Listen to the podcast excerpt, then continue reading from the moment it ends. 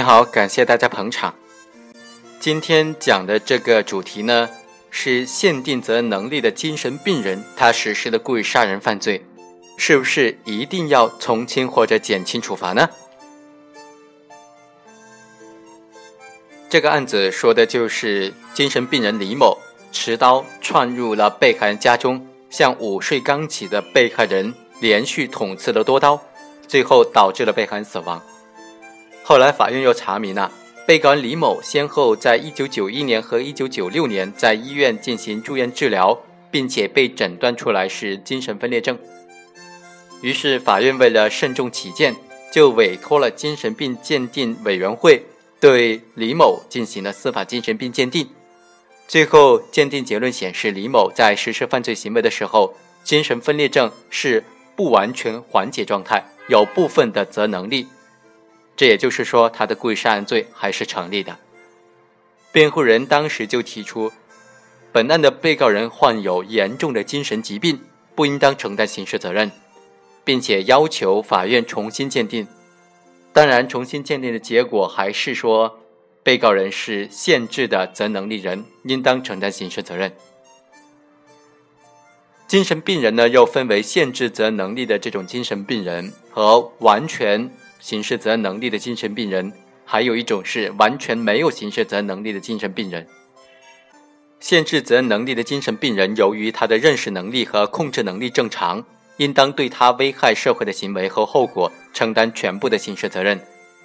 因此呢，应当根据所犯罪行和犯罪的情节、手段、后果等等来决定他判处的刑罚。而那些完全没有刑事责任能力的精神病人呢？呃，由于丧失了这种辨认自己行为的性质，或者完全丧失了控制自己行为能力，那么主观上又没有罪过，尽管他的行为呢造成了一定的社会危害性，也不被认为是犯罪。限制责任能力的精神病人，由于是患有这种精神疾病，有精神障碍，导致他的辨认或者控制自己的行为的能力明显的削弱了，他所实施的危害社会的行为，既有犯罪的成分。当然也有病理性这种精神障碍的因素，他们在实施危害社会的行为的时候，对自己行为的辨认或者控制能力并没有完全的丧失，只是部分的缺损。他的动机相当成分是为了满足个人的愿望，因此这部分人既不是无责能力人，也不是完全责能力人，而是限制责能力人。本案当中，被告人李某所患的精神分裂症就属于常见的精神错乱的这一类精神病。这类精神病呢，具有严重的人格改变、整体精神状态改变，包括感知、思维、情感、意志等等多方面的这种紊乱。他的认知能力和情感、适应社会功能都产生了明显的改变。认知能力欠缺，对行为的后果就难以预测；欠缺行为的控制能力，就不能够像正常人那样很好的适应社会生活，经常出现各种各样的精神障碍和行为混乱。这种精神分裂症在病发期间有严重的精神异常，有整体状态的明显改变，存在人格及思维混乱、情感的冷漠、意志和行为的脱离常轨，但并不是精神生活的每个方面都会出现障碍的。作为一个人的自我保护的需要，常常是表现比较好的，比如对自己的饮食、对亲戚和朋友的一般关系的认识等等，对某些方面的利害关系也会有所顾及。本案当中，被告人李某行凶是由于手中没有钱花。他在行凶之前呢，做了一定的犯罪的准备，这就说明他对自己的犯罪行为有一定的辨认能力。但是，终究是由于认知、情感和意志障碍，对他所选择的行凶行为缺乏适当的估计和预见行为后果，以及缺乏适当的衡量这一行为对自己的利害关系的这种能力。而且也不能够把握到适当的程度，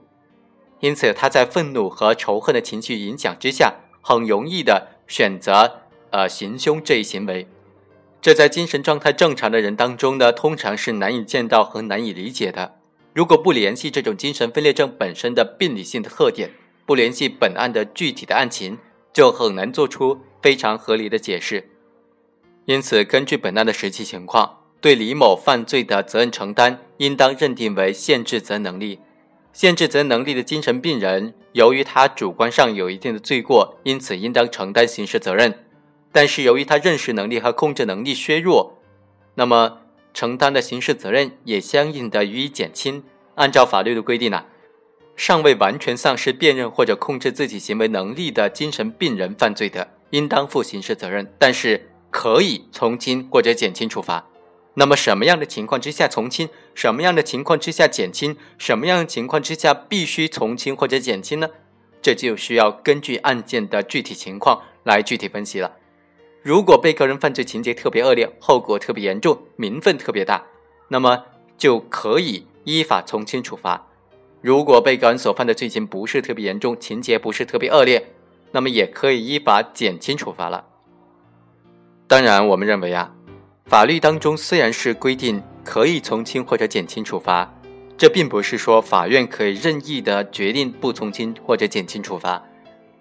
这条规定呢，它的言外之意是。法院在没有特别的情况之下，都应当予以从轻或者减轻处罚。